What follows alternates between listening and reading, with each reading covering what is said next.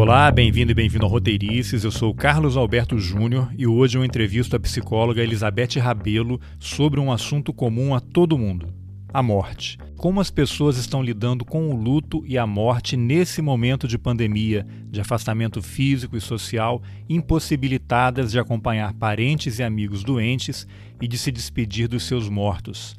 A Elizabeth faz parte de um núcleo de psicologia em Belo Horizonte que vai oferecer discussões virtuais sobre a finitude. Na aula inaugural, serão abordados temas como a cultura e os ritos fúnebres, a medicalização da morte, bioética e a morte digna. Vamos nessa. Bom, Elizabeth, eu queria para começar que você explicasse o que é o fenômeno da finitude. Aparentemente é um nome que dá um pouquinho de medo, assim, remete a várias coisas. Então, queria te dar a oportunidade para falar um pouquinho sobre o Instituto e sobre esse programa de vocês. Essa é uma iniciativa né, recente. Então, tanto o Instituto quanto esse curso, eles são recém-nascidos, né? A gente está estreando aí. Esse núcleo de psicologia, que é a Existere, né? Nós reunimos entre amigos, na verdade, um amigo idealizou esse núcleo por sentir falta que aqui em Belo Horizonte, Minas Gerais, que é de onde eu falo, há uma carência de é, da vertente da psicologia que a gente chama de existencial e fenomenológica. Então, diante dessa carência, surgiu essa possibilidade de criar esse núcleo de psicologia. Então, nós somos entre quatro amigos, né? O Alexandre Brito, que é o idealizador, a Ana Cláudia Guimarães, o Bruno e eu. Cada um de nós combinamos de oferecer um curso ou um grupo de estudos ou uma formação continuada de acordo com aquele assunto, tema que é da nossa especialidade. Né? E no meu caso, o meu tema de especialidade é o tema da morte desde pelo menos 2012, quando eu entrei no mestrado, que eu me dedico me debruço para estudar sobre a finitude humana por diversas vias, né? Por exemplo, no mestrado, a minha pesquisa foi aqui em Belo Horizonte. Eu investiguei como que os coveiros lidam com a morte. Por que, que eu fui até eles, né? Porque eu fui me perguntando se esse tema de encarar a nossa própria morte, a nossa própria finitude é tão difícil para nós, como é que é para aqueles que enfrentam isso e estão diante disso todos os dias, né? Essa foi a minha pergunta que me levou até eles. No doutorado que eu fiz na USP, na Universidade de São Paulo, a minha pergunta foi outra.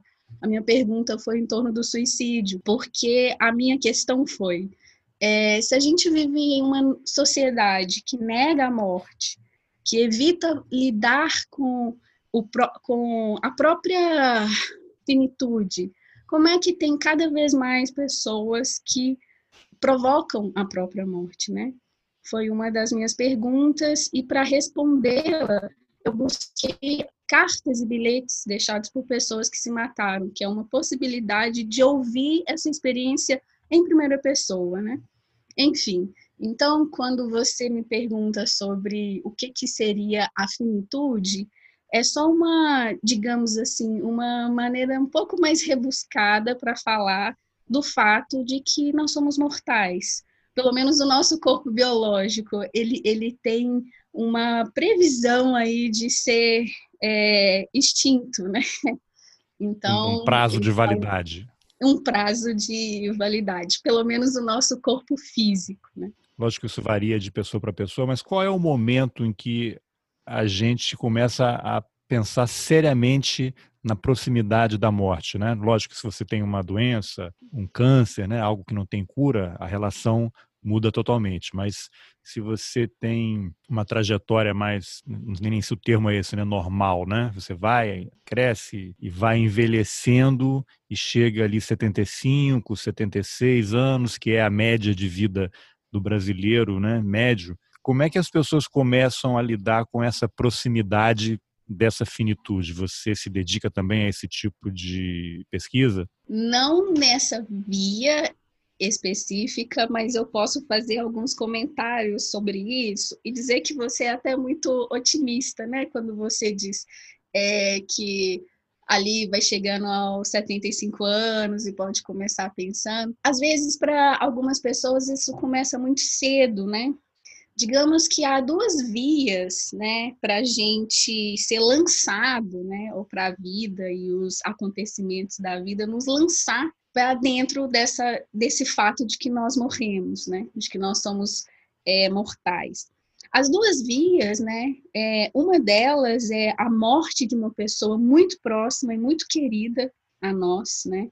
Digamos que, enfim, por exemplo, não tem necessariamente um vínculo assim que vai definir ou determinar quando é que a gente experimenta isso. Pode ser pais, avós, amigos, cônjuges, enfim, qualquer pessoa que tem uma significância muito alta, né? Então, a gente perde essa pessoa, por mais saudável fisicamente que a gente pode ser, a gente é lançado para esse problema que eu estou chamando de problema, porque, enfim, né, isso nos angustia sermos mortais e de que os outros que amamos também morrem, né? A outra via é quando a gente enfrenta alguma doença, por exemplo, câncer, né? É, e isso pode acontecer até em crianças, né? Então, por exemplo, um, um dos, acho que um dos locais assim onde tem uma intensidade peculiar, por exemplo, o Hospital de Câncer Infantil, né? Porque parece ser uma inversão, parece ser algo completamente antinatural, que crianças morram, né? Então, enfim, não tem necessariamente um, um, ponto no desenvolvimento humano onde essa questão aparece, né? Mas como tem uma máxima que é bem da psicologia existencial, que é assim que nascemos já estamos prontos para morrer, ou seja, para que se morra basta estar vivo, é uma outra forma de se dizer e é um ditado antigo também. minha avó inclusive falava muito para morrer, meu filho, para morrer basta estar tá vivo. Então, então é, é, essa é uma característica, uma condição da nossa existência. Assim que nascemos, estamos prontos para morrer. Mas na nossa mentalidade, né, parece que o normal e o natural é que se morra só na, na velhice, né? Isso é uma visão otimista, digamos assim, porque seria talvez no mundo ideal, né? Ou não, não sei. Algo para a gente é, pensar junto. De certa forma, é o, curso natural da vida, né? Principalmente se você tem pais, né? Os dois pais, nem todo mundo tem essa possibilidade. E se você tem os avós, né? Eu, por exemplo, conheci os meus quatro avós e conheci três bisavós, duas bisavós e um bisavô que ele morreu, acho que eu tinha uns dois, três anos. Eu tenho alguns flashes, mas as bisavós morreram, eu já era quase adulto. E o, os avós eu já era, já tinha quase 30 anos quando eles começaram a morrer. E a última morreu ano passado aos 99 anos. Então, eu tenho exatamente essa imagem de que a vida ela vai ter o seu, o seu curso, né, o seu andamento até 70 e poucos, 80, 90 anos, considerando a situação da minha família. Mas tem um, um irmão também, que era um ano e meio mais novo que eu, que morreu. Inclusive hoje, 22 de maio, é o aniversário, aniversário dele, né? Faria 49 anos. Sim. Então, existe essa essa proximidade de, dessa vida abreviada, né? Foi um acidente de trânsito, não foi nenhuma doença, então foi uma fatalidade que interrompeu aquela jornada, né? Sim. E qual é o nome do seu amigo? Meu Eu irmão entendi. Márcio. Sim. Meu irmão, ele morreu Porque, em 2013. Enfim, eu tô perguntando porque já que hoje coincide em ser o aniversário dele, né, que a gente possa dedicar também essa memória aos mortos, que é algo tão importante e tão é, é, decisivo também para nossa humanidade, né, lembrar os nossos mortos, os nossos queridos que já não estão, enfim, na mesma é, vida que nós, enfim. Então, é. E curioso porque a trajetória dele tem um pouco a ver com isso que a gente conversou, da, de você ter pais e, e avós, né? No caso dele, ele quando morreu, ele tinha um filho adulto, uma filha pré-adolescente e um filho com apenas três meses de idade. Então, Sim. você vê como é que e, e é perceptível como essa perda vai impactar cada um deles, impactou e tem impactado de forma diferente, né? Sim, com certeza. Ainda mais com acidente, né? Que não tem nenhuma notícia prévia. Por exemplo, quando, mesmo quando um, um paciente que seja mais jovem recebe um diagnóstico de câncer, por exemplo, né? É, há todo um tempo ali também de assimilação daquilo. Claro que é muito doloroso, é muito difícil, mas é mas, mas vem pequenos anúncios de tempos em tempos. Isso de certa forma é uma maneira diferente assim, né? Alertas, né? É, alertas. Mas quando uma pessoa jovem ainda, né, morre por um acidente assim, sem nenhum alerta, o choque é muito maior, o luto é bem peculiar também. Eu queria voltar um pouquinho em algo que você falou no início, depois a gente desenvolve mais os temas até chegar esse momento da pandemia aí uhum. e como é que ela se encaixa em toda essa questão. Você falou que a sua pesquisa do mestrado era sobre a relação dos coveiros com a morte, né? E que você fez uma pergunta para eles, né? como é que era lidar com essa questão da morte, do luto das pessoas ali. Mas eu queria saber qual foi a resposta deles, o que, que você descobriu então, na pesquisa? Então, eu, eu não cheguei fazendo essa pergunta diretamente. Sim, é o, o tema, né? Sim, é porque, por exemplo, como eu sigo uma vertente fenomenológica, é, a nossa intenção, antes de tudo, é compreender a, a vivência, né? não, o, não necessariamente o que a pessoa pensa sobre a morte, porque isso, é, por exemplo, pode acontecer de desligar ela da vivência para ela racion, é, é, racionalizar aquilo que ela está fazendo. Aí, às vezes, perde assim algo que é do imediato. Então, eu fui com a intenção de acompanhar a rotina de trabalho deles. Então, eu chegava cedo ao cemitério, né? ia acompanhando eles fazendo os enterros, as exumações, né? E eu fazia perguntas gerais, como qual é a primeira coisa que eles faziam quando chegavam ao cemitério, pedia eles para me relatarem é, qual uh, enterro assim que ficou mais marcado e se eles tiveram vontade de chorar em alguma ocasião. Eu perguntei se, por exemplo, eles já levaram algum susto no cemitério. Perguntei se eles já tiveram vontade de rir em alguma situação e eles não podiam. Entende? Com essas perguntas, a minha intenção é, é, é, de pegar ali como que eles estão presentes dentro do cemitério, né? E com as respostas que eles me deram, foi possível ver, assim, que ali para eles se tornou um ambiente familiar.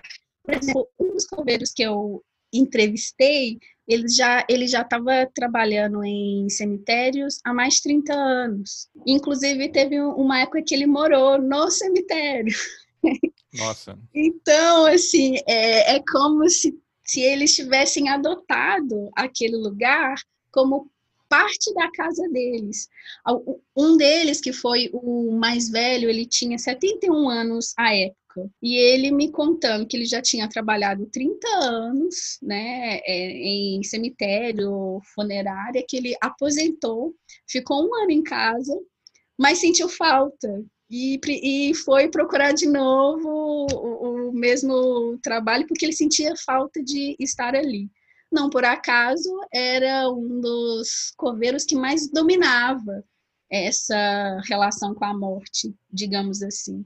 Não que ele não tivesse medo, não se emocionasse, porque ele contava altas histórias assim. Um deles, por exemplo, disse algo que acho que é bem a marca deles, né? Que é do tipo: alguém tem que fazer esse trabalho e nós damos conta. E estamos aqui pronto para o que der e para e, e o que vier, sabe? Então, é, é, enfim, foi, foi um resultado bem interessante para mim. Mas você diria que essa frase dele resume, de certa forma, teu levantamento e, e daria para dizer que é a marca da relação que se estabelece entre esses profissionais e essa dor toda que eles têm que vivenciar diariamente, porque imagino, lógico, você vai encontrar diversas situações, né? Vai ter momentos de muita tristeza, mas eu já ouvi também muitos relatos de que em velórios, enterros, as pessoas cantam, é, batem palmas, há, há, vários tipos de homenagem, você encontra várias situações. Eu até me lembro que uma vez eu li uma nota, não sei se foi na coluna do Anselmo Góes no Globo, no Rio de Janeiro tem um, um, bar muito tradicional chamado Jobi e foi até presenciado por um amigo meu. Ele estava lá tomando um chopp e aí tinha um grupo de pessoas, todo mundo carregava. Depois ele percebeu, era uma urna que passava de pessoa em pessoa e um fazia um pequeno discurso, levantava um brinde e aquela urna na verdade eram as cinzas do amigo deles e o último desejo era que depois dele ter passado pelo ritual, que as cinzas fossem levadas para o Jobi, que era um bar que ele frequentava, como se fosse a despedida, né? O último chopp dele com os amigos. Sim, bem bacana. Então, eu posso dizer isso considerando os coveiros que eu pesquisei aqui em Belo Horizonte. Em comparação com outras pesquisas, é possível encontrar algumas semelhanças, mas há algumas diferenças também, né? Por exemplo, uma das semelhanças é essa disponibilidade tão, tanto física quanto psíquica, né? que eles precisam ter para executar esse trabalho. E se o coveiro chega e ele não dá conta, ele não fica, ele vai para outro trabalho. Então, por exemplo, eu entrevistei coveiros que já estavam nessa profissão, assim, pelo menos por volta de 20 anos, né? Então, são, foram aqueles que chegaram, sentiram uma vocação e continuaram, né? Então, para esses que ficam, é, dá para dizer algo nesse sentido, sim, de que eles conseguiram aderir a essa exigência, né? Eles se tornam organizadores desse momento, né? Porque, por exemplo, uma, uma das coisas que eu ouvi é, deles é, é algo assim que a gente de início nem imaginava que eles tivessem uma sensibilidade assim e que não foi ensinada formalmente por ninguém. Eles que por observação e experiência desenvolveram essa sensibilidade. Por exemplo, um deles me dizia que para fazer esse trabalho que precisa de uma sabedoria. E aí eu perguntei, mas que sabedoria é essa? E aí ele foi me dizendo, falou assim, olha, quando você chega para fechar o caixão, é o momento mais difícil. Então você tem que chegar, você pega a tampa e espera. Porque nesse momento os entes, os familiares, eles vão se despedir. E aí você tem que esperar. Porque ali eles vão chorar, eles vão, né, fazer Uma aquela catarse, né? despedida, né? exato. Então você tem que você não pode chegar, pegar a tampa e logo fechar. Você tem que esperar.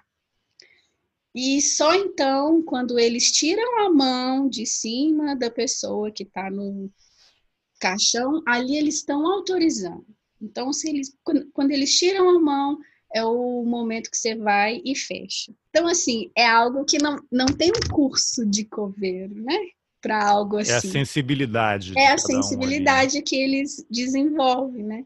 E aí, curiosamente, né, foi um dos, digamos assim, um dos momentos que eu achei mais bonito da minha defesa de mestrado, que uma das professoras que estavam na banca, quando ela leu essa descrição, isso evocou nela o enterro da mãe. Ela não tinha se dado conta, né, que o coveiro que foi fazer isso de fechar, né? Que ele teve esse cuidado com ela e ela lembrou disso quando estava lendo a minha dissertação. Diz ela que o rosto desse coveiro nunca mais saiu da mente dela. E só ao ler a minha dissertação que ela se deu conta, falou assim, nossa, ele estava me esperando, ele, ele viu que eu estava chorando, me despedindo e o olhar dele ia para mim né, me esperando ali sair para então fechar o. Esperando o sinal de autorização. Sim, sim. Então, enfim. Interessante. É. Então, é o tipo de coisa que dá para a gente é, perceber né, que nesse momento, que é extremamente caótico, né, que é o da morte, que é o da despedida de quem a gente ama, tem esses profissionais né, que são invisíveis socialmente muito, mas eles têm um outro tipo de invisibilidade que é extremamente nobre, porque é uma é porque eles cuidam, né? Eles dão uma organização para esse momento e, e, e, raramente são percebidos, né? Então eles entram ali de uma maneira tão cuidadosa para organizar isso que eles nem são, são percebidos. Então, enfim, tem essa característica que dá para a gente ver que é da profissão também, que é uma exigência da profissão. Bom, e você acompanhou ali então muitos velórios e enterros. Então eu queria te perguntar, e você? Como é que você reagiu? Lógico que você estava ali como pesquisadora, como acadêmica, numa posição de observadora Sim. daquilo, mas você se emocionou também? Como é que essa experiência toda te afetou? Ah, com toda certeza, né? Eu fui uma das coisas que me moveu a, a pesquisar sobre o, o tema da morte é, é uma curiosidade para entender, por exemplo, qual a necessidade de um rito como o do velório. Para que guardar uma imagem como essa é, da pessoa falecida dentro de um caixão, né? Por que, que isso tem uma importância? E meus pais, né, de origem mineira também, do interior, têm uma proximidade muito grande com esses ritos, né? Então eu me lembro, uma das minhas primeiras memórias de infância é de estar em velórios na casa dos outros, né? E eu sempre olhava assim, que coisa mais estranha. Por que isso? Isso me levou a pesquisar sobre esse tema, uma das coisas, né? E aí, nesse tempo que eu ficava ali acompanhando esses enterros e as exumações também, que eu acho algo muito impactante, né? Você vê o que que resta da gente depois de um tempo, isso com certeza empurra a gente para altas reflexões, né? Tipo, o que, que eu estou fazendo da minha vida, né? E, enfim, me liga também a experiência de perdas de pessoas queridas. Durante esse período do mestrado, é, eu perdi um professor que era muito caro, que é o professor Lui, e eu fui para o cemitério enfrentar o luto também pela morte dele, né? E, de repente, para mim, é, tinha essa de, a cada vez, estar diante daquela despedida, e eu vi enterros, por exemplo, de pessoas mais jovens, pessoas mais velhas, então são comoções, assim, é, distintas, mais fortes, né? Que leva a essas duas coisas, a lembrar da despedida daqueles que amamos, como a nos lançar para essa questão existencial, que olha, o tempo está passando, tic-tac, o que, que eu estou fazendo da minha vida, né? Eu queria que você falasse um pouquinho sobre o momento do luto, que é talvez algo sagrado em, vou dizer todas, né, mas uma grande, um grande número de culturas e sociedades. Você tem aqueles relatos, inclusive, que em situações de guerra havia aquele momento em que se estabelecia uma trégua para que os exércitos, os dois exércitos, pudessem recolher os seus mortos e realizar um ritual fúnebre adequado e no dia seguinte retomava a batalha, né? O que, que você pode falar da questão do luto na nossa sociedade? Qual é a importância? Né? Luto é um momento também de despedida. Como é que você vai lidar com aquela perda, aquela pessoa que não estará mais fisicamente presente é, com a família, com os amigos, e aí depois eu vou puxar para a questão como é que a gente lida com isso durante a pandemia. Mas primeiro, se você puder, primeiro dar uma brevemente sobre o que é essa questão do luto, né? Como é que ela se impõe na nossa vida? Interessante, né? Eu estou ouvindo você dizer sobre essa coisa de, de ter uma trégua na guerra para enterrar os mortos. E a primeira coisa que me vem à mente é que essa é uma questão básica em relação àquilo que nos confere humanidade, né? Estou lembrando de alguns textos antropológicos que eu li em que um dos marcos, né, para localizar quando a vida humana, quando a espécie humana começou a aparecer na Terra, é justamente a existência de, de sepulturas, de covas, né? Ou seja, é justamente o ato de enterrar os mortos, né? E eles têm registro disso, por exemplo, até de encontrar pólen de flores, ou seja, não, enterra de qualquer jeito, mas é até esse cuidado de, por exemplo, colocar flores ali, né? Então, olha só, esse é, é, é um marco, né, antigo para nos conferir a característica de humanos, né? Então, a trégua, ela tem a ver com o resgate disso, de algo que é básico, né? Que é o hábito de enterrar os nossos mortos, né? Para falar sobre luto, eu gosto muito de usar um filósofo, ele também foi um divisor de água, para entender como é que é essa experiência do luto não é um filósofo muito conhecido.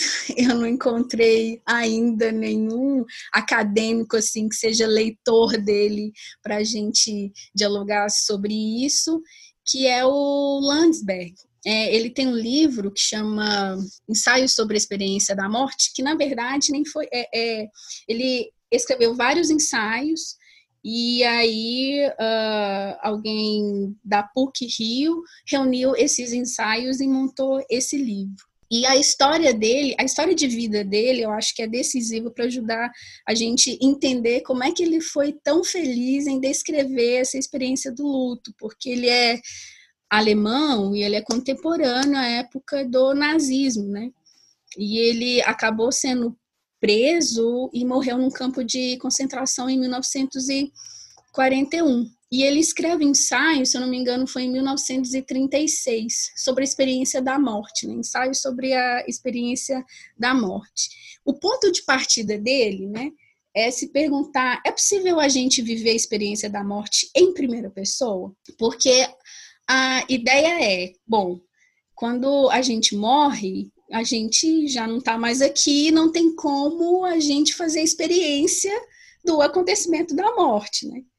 E a pergunta dele é: haveria possibilidade da gente ter experiência da morte? E ele responde essa questão dizendo que sim, e que havia para a gente ter essa experiência da morte em primeira pessoa é quando a gente perde alguém que a gente ama.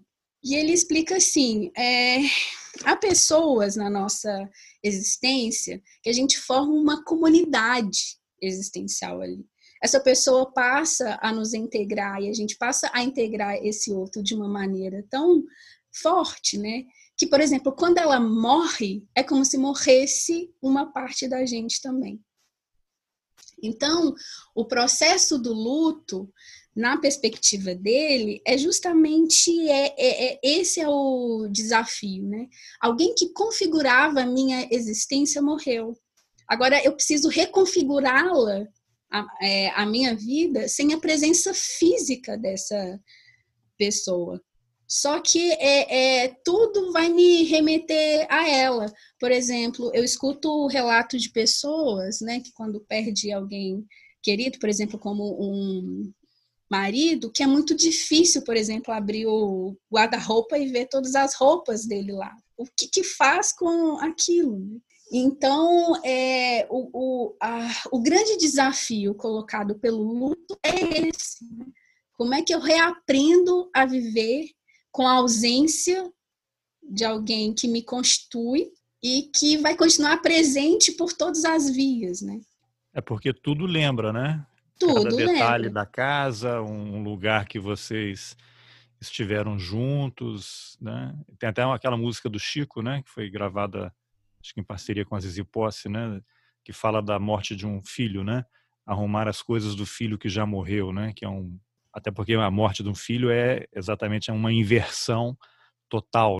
Eu queria que você falasse um pouquinho como é que a religião se encaixa nessa questão do luto daria para dizer que ela é uma forma de prolongar essa relação com a pessoa que morreu. Você tem desde as sociedades ancestrais, né? Você pega a história da humanidade, os rituais todos estão sempre presentes nessa conexão com o divino, com o plano superior, espiritismo, né, de você de alguma forma estabelecer um contato mesmo, né? Alguém incorpora o espírito da pessoa que morreu e você mantém aquele vínculo? Isso seria uma forma de você lidar com a perda? Como é que religiões como a, a espírita, você tem no candomblé também, né, os, os espíritos dos antepassados, as, no, os índios também têm isso, né, é, esses espíritos do passado que mantêm essa conexão e de alguma forma servem como conselheiros, né, são sábios, os antigos que uhum. continuam presentes de alguma forma ajudando né, né, a guiar as pessoas que ficaram? Eu acho que tem um papel que é muito interessante e que é importante, né? Eu não me ligaria assim com o formato em si, como essa relação com os mortos, ela é com quem já morreu, como é que isso é perpetuado, né? Se é, por exemplo, por meio de psicografias, ou se é por meio de incorporações, ou de crença que existe uma vida após a morte, isso são variações para mim de segundo plano. Para mim, o, o, primeiro plano, né, e que eu considero mais importante, é que as religiões oferecem uma via é, de restaurar essa convivência com alguém que é significativo, né? Conforto. É, sim.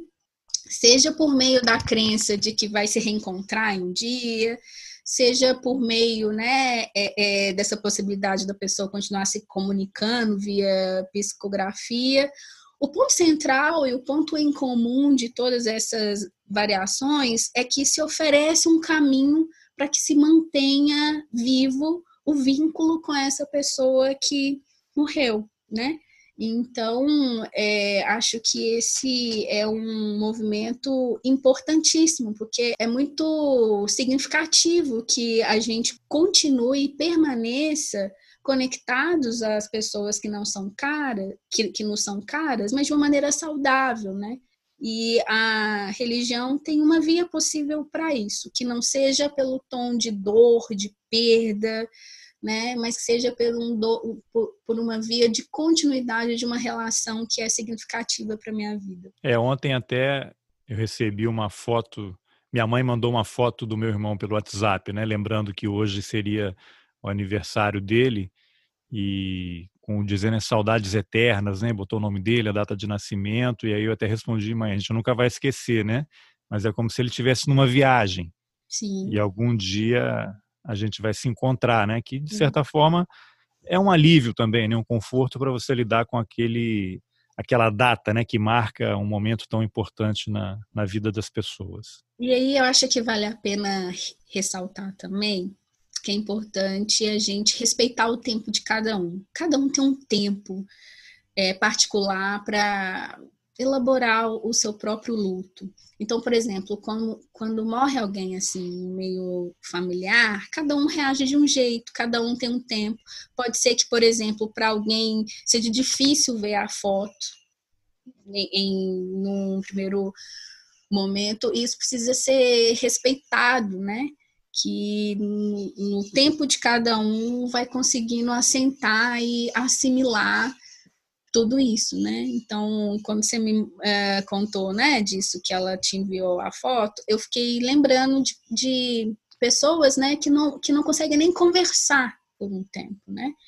Tô aqui lembrando de um primo meu que perdeu a mãe, a minha tia, e ele dizendo que ele não conseguia nem conversar sobre ela, que quando ele estava num ambiente e que as pessoas começavam a lembrar, contar histórias, que ele não conseguia ficar perto, ele precisava sair, né? Então isso isso tem um tempo que é que é preciso ser respeitado também, né?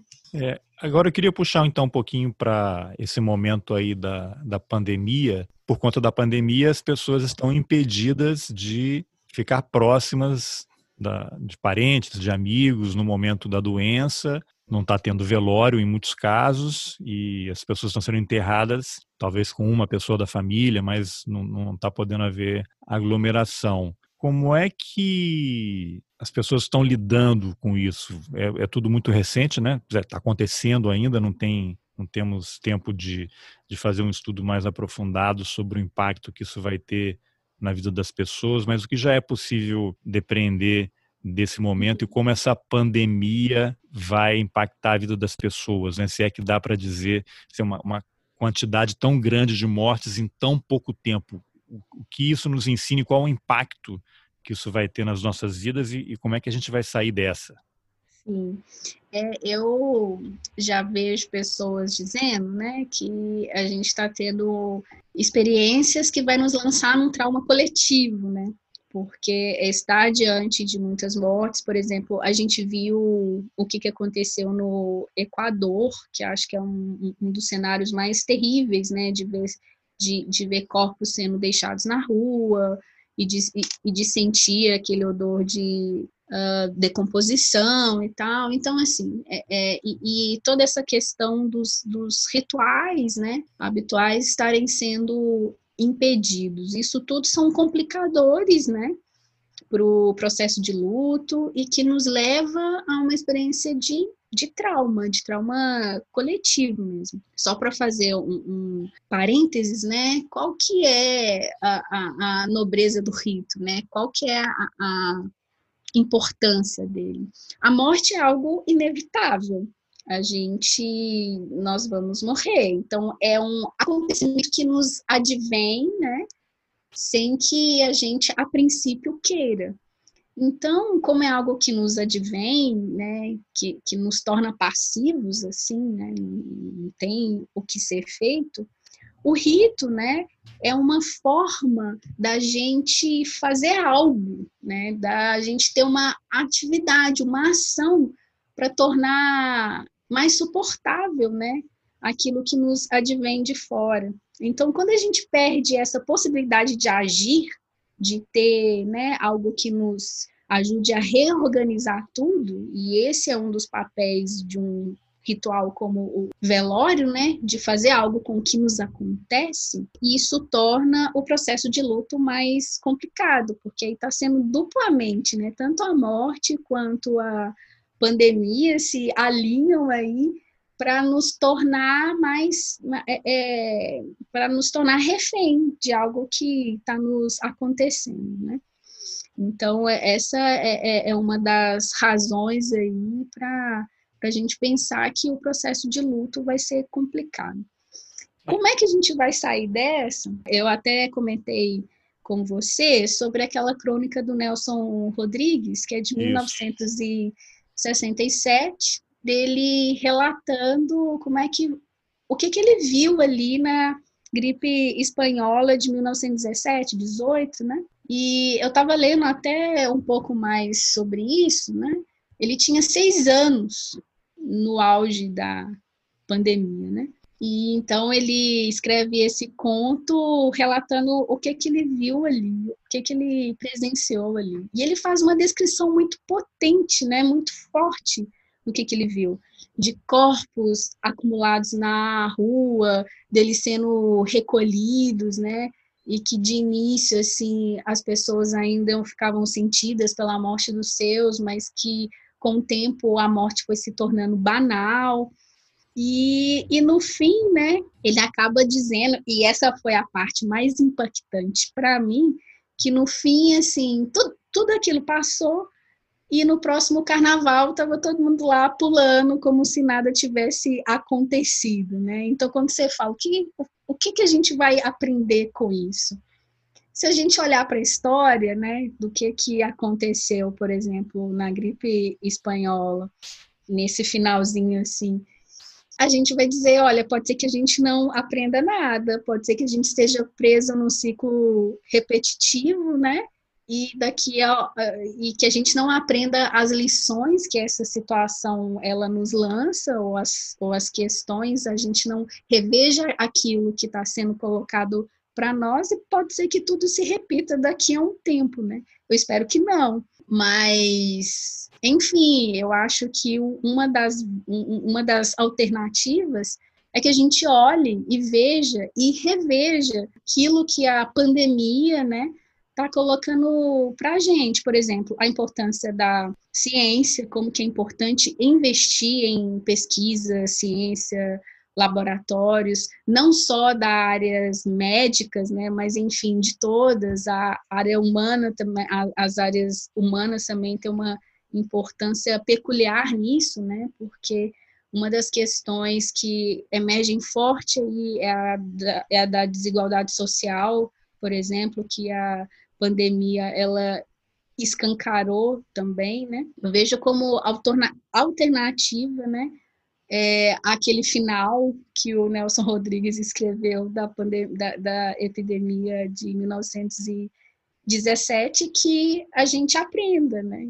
É, e o que, que você pode falar quando alguém deseja a morte de outro? Né? Aí eu vou explicar. Quando morre alguém que é querido, tanta gente má para morrer e aí vai morrer uma pessoa boa, né? Vaso ruim não quebra, essas frases que a gente costuma ouvir, né? Que de certa forma é, é, a pessoa canaliza de repente aquela dor ou aquela raiva pela situação. Pô, fulano que devia ter morrido, né? Político tal que podia morrer, aquele cara corrupto. O que isso fala da gente, né?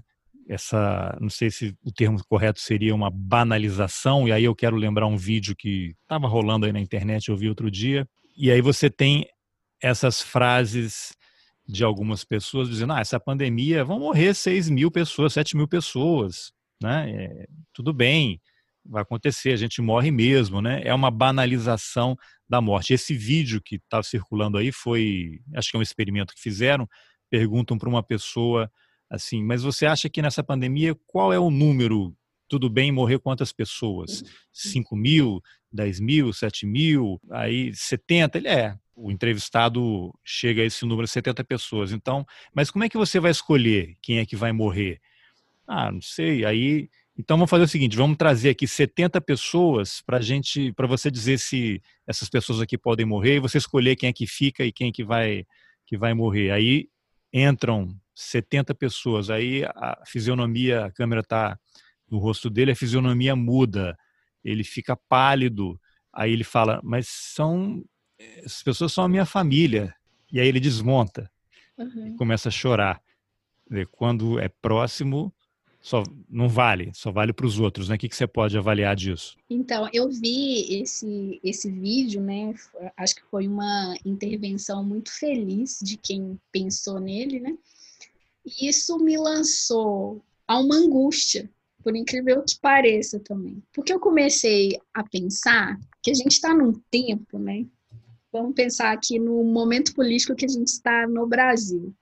Isso está fazendo emergir características nos brasileiros que a gente não imaginava que existia, né?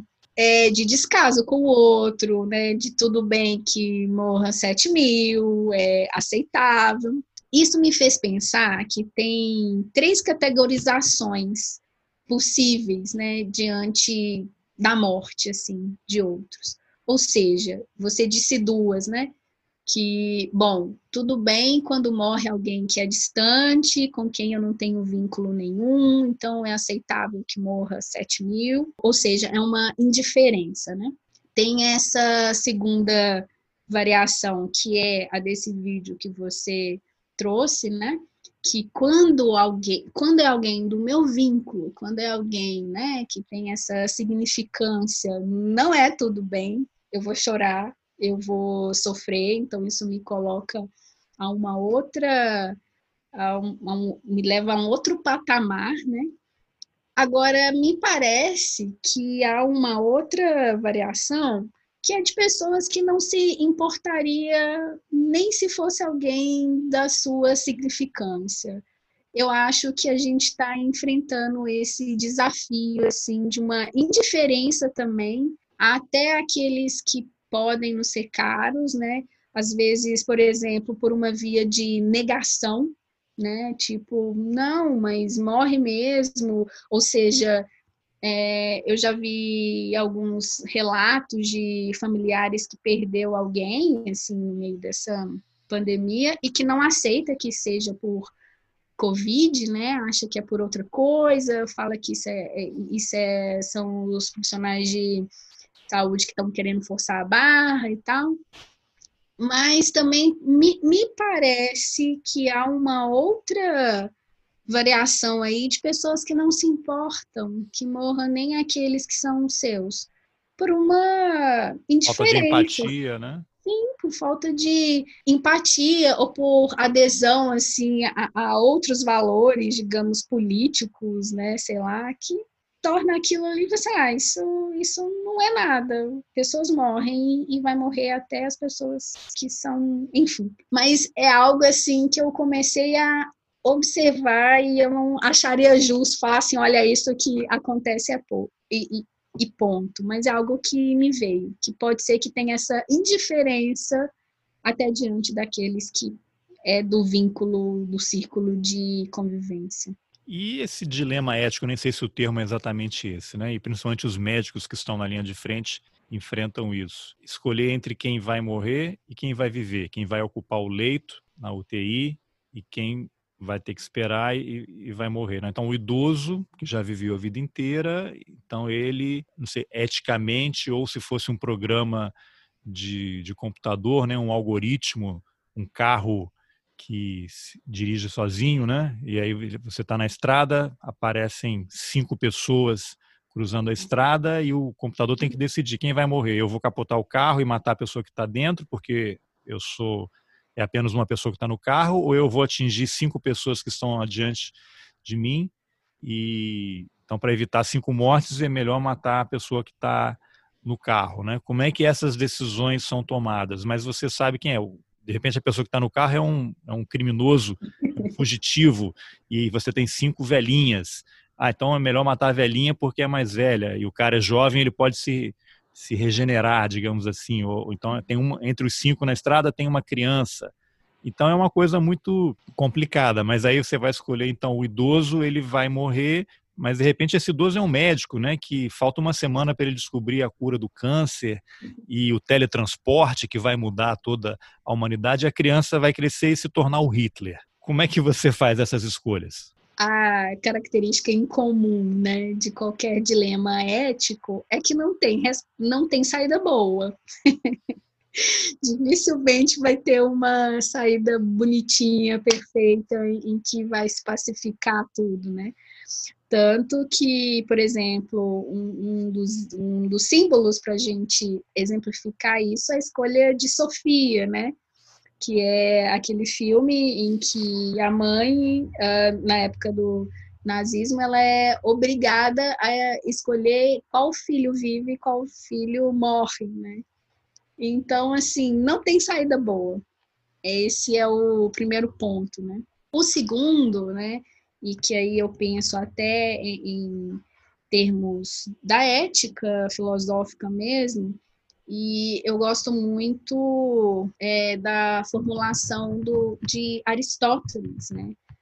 Em relação à ética. Ele tem um posicionamento de que a melhor resposta ou a melhor saída é dada no momento e dentro da situação, né? Porque, por, por exemplo, a gente está vendo, e acho que surgiu algo assim no Rio, não sei se foi para frente, mas de pensar em um protocolo a priori para definir quem é que vai ser atendido ou não. É o algoritmo, né? Pois é. Produzido por um humano ali. Sim, então isso é pouco, eu acho que não dá conta, né? Porque você trouxe aí, por exemplo, questionamentos que nos, que nos faz pensar isso, né? Mas e, e se essa criança vira um Hitler? E esse médico que está prestes a achar a cura do câncer? enfim, né? Então, é isso que é desafiador, isso que é difícil, porque quando a gente tem um protocolo, isso de certa forma suspende essas nossas angústias, tamponam ela, né? Fala, não, eu não, eu não vou precisar pensar isso a cada vez, eu não vou precisar me lançar essa angústia da escolha de Sofia a cada vez. Então, eu, Você eu transfere a responsabilidade. Ela, sim, é, eu, eu tampono ela e sigo esses protocolos aqui, né? Então, isso dá um conforto e é preciso a gente considerar que, que esses profissionais, eles não vão ter tempo também para sentar, fazer uma reunião de, né, entre equipe, assim, vai, é uma exigência que a, que a rotina do hospital pode não facilitar, né? Então, como fazer não tem resposta. É, me remete um pouco a essa questão do, do, fuzilamento, né? Que a pessoa é condenada à morte por fuzilamento e você tem os, os soldados ou os carrascos que vão atirar, mas nem todos têm balas de verdade, uhum. que é um alívio para a pessoa que está executando aquela ordem. Ele nunca vai saber se a, a bala que matou a pessoa sim. saiu da arma dele ou não, né? Sim, sim. Então, assim, acho que não tem resposta, né? Acho que é uma segunda característica para dilema ético. Primeiro, que não tem saída boa. Segundo, que não tem uma resposta definitiva, né? Então, a cada vez, a cada experiência, minimamente, nós vamos ser lançados é, a esses questionamentos para ver o, que está dentro do possível ali a ser feito, né? E, e que pode e, e, que a gente né, pode contar com o mínimo de danos possível, mas enfim, sem aí, resposta. A resposta vai se fazer no caminho aí, né? Vamos Isso. chegar a um consenso em algum momento. Agora, o que você pode falar sobre o comportamento, por exemplo, de um líder como o presidente da República, que ao longo de toda essa pandemia, e aí eu não quero politizar, entrar em questão de direita, esquerda, nada disso. Estamos avaliando aqui essa questão, como é que uma liderança no país, uma pessoa que foi eleita, e está lá no poder, faz piada quase que diariamente sobre a questão da pandemia, né? Aquela questão, quem é de direita toma cloroquina, quem é de esquerda toma tubaína. Quando perguntam sobre as mortes, ele fala: e daí? O que, que eu vou fazer? Numa clara demonstração de falta de empatia com a dor dos outros, e o papel do líder é exatamente esse de dar um, certo aconchego, né? Olha, estamos juntos nessa luta, e a gente não vê nada, a única preocupação é aprovar a tal da cloroquina, e aí a mídia começa a divulgar, não, mas o fabricante aqui de cloroquina é um, é um empresário bolsonarista, né, que vai ganhar dinheiro e começa a insinuar que há outros interesses por trás, mas a única preocupação que se vê é outra, né? É, é uma questão política, se os filhos vão ser ou não investigados com a Polícia Federal, e quando se pergunta das mortes, né? Ontem, mais de mil mortes outra vez, esse número só vai crescer, e não há nada, nenhuma palavra de conforto, nenhuma palavra de, de preocupação, é só uma pressão para abrir o comércio e já está comprovado que toda vez que abre, vai, 14 dias depois vai ter gente morrendo. Né? O, o que é possível da gente avaliar sobre esse tipo de comportamento. Como é que alguém que está no, no, maior cargo executivo do país pode influenciar negativamente as pessoas quando adota esse tipo de comportamento? Eu acho que um dos primeiros pontos a ser ressaltado, né, e que, por exemplo, a gente tem escutado por aí na última live do Atila com o Drauzio Varela, isso foi ressaltado de novo, né? como que é lamentável e triste que uma pandemia seja politizada, né? É, isso é colocar, por exemplo, isso que você está dizendo, né? Que são questões de humanidade e que isso na figura de um líder de Estado, isso deve ser assim, tá em, em, em, uma escala de alto nível, né? Tem outra dimensão, né? Tem outra dimensão, né? Isso pro né, para os cidadãos comuns já tem uma exigência, né? Mas para um líder, isso, enfim, tem outro nível de importância. Como que isso vai para segundo plano, né? E, e vai e, e, a, e, essa politização vai para primeiro plano. Isso é, é assim lamentável e gera perdas assim, né? em todos os níveis, inclusive uma perda é, é, no sentido de que a gente, enfim, passa todo dia alimentando esse sentimento de, de às vezes, de indignação, de raiva mesmo, assim, meu Deus, olha, mais de mil mortes por dia e não temos essa figura assim, né? Que tenha esse cuidado de gerenciar o que está acontecendo. Isso nos lança aí para um estado de, sei lá, de abandono, de orfandade, porque é importante esse esse papel, né? Acho que outro ponto decorre desse, né?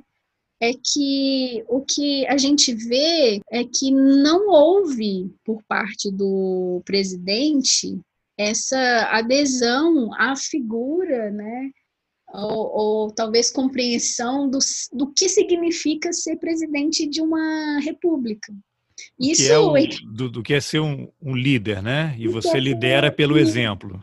Sim, eu já vi comentarista dizendo, né, que tudo que o presidente, em todas as atividades, né, que ele fez ao longo de sua carreira, como militar, como deputado e agora como presidente, ele foi aquém daquilo que, que se esperava, né? ou do que é exigido por aquela atividade. Então, a gente está vendo isso se repetir mais uma vez com ele na figura de líder, né? E a gente já ouviu isso na fala dele e na fala de alguns de seus aliados, seguidores, né? Para ele governar tem um significado próximo de favorecer aqueles que lhe são próximos ou, ou, ou que têm as mesmas ideias e, e pensamentos dele, né? Então, ele acha que, às vezes, né, eu, eu, eu, penso que ele acha que governar é isso, atender a demanda daqueles que pensam igual a ele, né? Bom, pelos atos já deu para perceber que ele não apenas acha como é o que ele pratica diariamente, né? É, então, enfim, é, isso, isso é a morte da democracia, isso é a morte até de questões que a gente que, que eu tenho falado aqui, que nos caracteriza, que nos caracteriza como humanos, né? Eu não posso é, olhar para aquele que pensa diferente e querer exterminá-lo ou excluí-lo das considerações da, da vida em comum, né? Então, quando a gente vê um líder, isso enquanto humano, enquanto cidadão, comum, isso já é um problema enorme. Né? Quando a gente adere a essa postura de querer exterminar aquele que pensa diferente de mim ou de não considerá-lo como parte de uma, so uma sociedade comum em que convivemos. Isso, quando é a característica de um líder, de um presidente, isso é catastrófico. E a gente está vendo aí os resultados né, dessa catástrofe. Bom, Elizabeth, você tinha mencionado também no início aí que o seu, a sua tese né, de doutorado foi sobre suicídio, né? Mas Sim. esse é um tema tão delicado e importante que eu já vou deixar o convite para a gente fazer um outro episódio futuramente sobre isso, que é um tema que me interessa muito. Recentemente teve o suicídio do ator Flávio Migliacio, né? E aí uma polêmica enorme por conta da divulgação da carta dele, mas isso não dá para a gente falar rapidamente. Então, eu vou, para a gente caminhar para o final, eu queria que você falasse um pouco aí desse, eu não sei se, se usei o termo certo, é curso, é um, é, um, é um programa que foi como eu te achei, por conta de um amigo em comum aí, que é Fenomenologia da Finitude, a Cultura e os Ritos Fúnebres, a Medicalização da Morte, Suicídio e Luto. Aí Sim. o subtítulo é Faces de uma Pandemia, quando modos de viver e de morrer entram em suspensão. O que é isso que vocês vão fazer? Como é que as pessoas te acham e como podem participar? Esse curso, ele foi pensado, enfim, eu, eu venho pensando na possibilidade de oferecer esse curso há um bom tempo, né? E aí, como esse meu amigo, ele está criando esse núcleo, que é, o, que é a Existere, núcleo de psicologia, então, surgiu aí um meio possível para a realização desse curso. É, então, eu estou coordenando ele, né? Então, eu estava aqui montando todo o, o, programa. A ideia de uma fenomenologia da finitude é de passar né, é, por, essas, por esses caminhos, que é o luto, que é a medicalização da morte, suicídio também, cuidados paliativos, enfim, todas essas va variações e acontecimentos, ritos, enfim, que nos lance a, es, a, esses modos de lidar com a morte, né? E como que isso é estruturante do nosso desenvolvimento humano? Isso, né, tá presente assim na nossa vida, a gente quer queira ou não, desde sempre, né? Então, a ideia é, é de passar por esses temas e trabalhar cada um deles. A proposta é que, para abertura desse curso, é, seja dada uma aula inaugural. E para essa aula inaugural, o que eu pensei foi justamente de trazer a, a discussão sobre a pandemia, porque o que ela nos lançou foi uma, foi uma suspensão do modo como a gente estava vivendo a nossa vida cotidianamente, e é uma suspensão também, por exemplo, de ritos como o do velório, né? Isso está temporariamente em suspensão. Então, a ideia é de abrir esse curso falando sobre essas questões, né, que a pandemia nos lançou. A aula vai ser quarta-feira que vem, dia 27, às 19h30, vai ser pela plataforma do Zoom, né? E para entrar e para se inscrever, basta entrar em contato comigo. O WhatsApp mesmo, né? A forma mais simples de, de se inscrever. E o código é, é 31 e o número é 99258 4889. Vou repetir. 31 99258 4889. Muito bem, eu vou deixar o link também lá nas informações do episódio para as pessoas se inscreverem. Desejo sucesso aí nesse trabalho, porque quanto mais gente apoiando, né, e, e levando conforto para quem precisa é melhor. E Elizabeth, obrigado pela entrevista.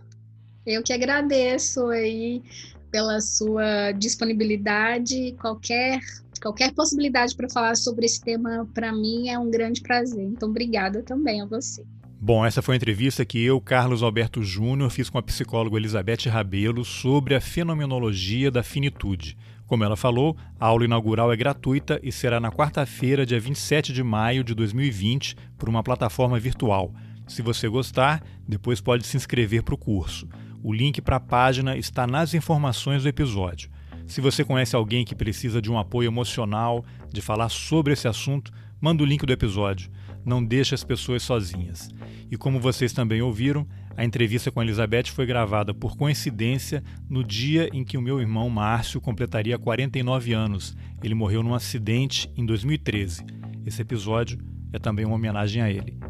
Obrigado pela companhia e até a próxima. Valeu!